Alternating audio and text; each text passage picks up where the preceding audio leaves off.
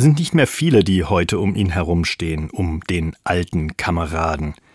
Es ist immer sein großer Tag gewesen, der Volkstrauertag. Hoch oben auf seinem Sockel steht er da, mit grimmigem Blick, in der Hand eine Handgranate.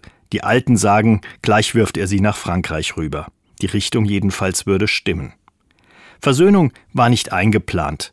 Auf dem Sockel die Gefallenen des Ersten Weltkriegs und zwei Bibelverse. Selig die Toten, die im Herrn sterben, und den guten Kampf habe ich gekämpft. Mit dem Abstand von 100 Jahren klingt das wie Hohn für die Gefallenen. Dazu der Missbrauch der Bibel, um die Gefallenen religiös im Sinne eines geopferten Lebens zu überhöhen. Manche Fragen möchte man dem Soldaten auf dem Denkmal stellen.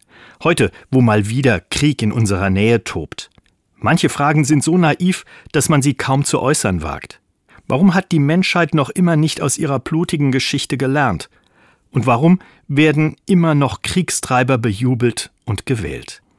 Aber auch etwas differenzierter. Gibt es gerechte Kriege und hat ein Volk das Recht, sich zu verteidigen? Diese Frage stellt sich aktuell gerade wieder. Seit fast zwei Jahren stellen sich viele Fragen neu und manche sicher geglaubte Antwort gerät ins Wanken.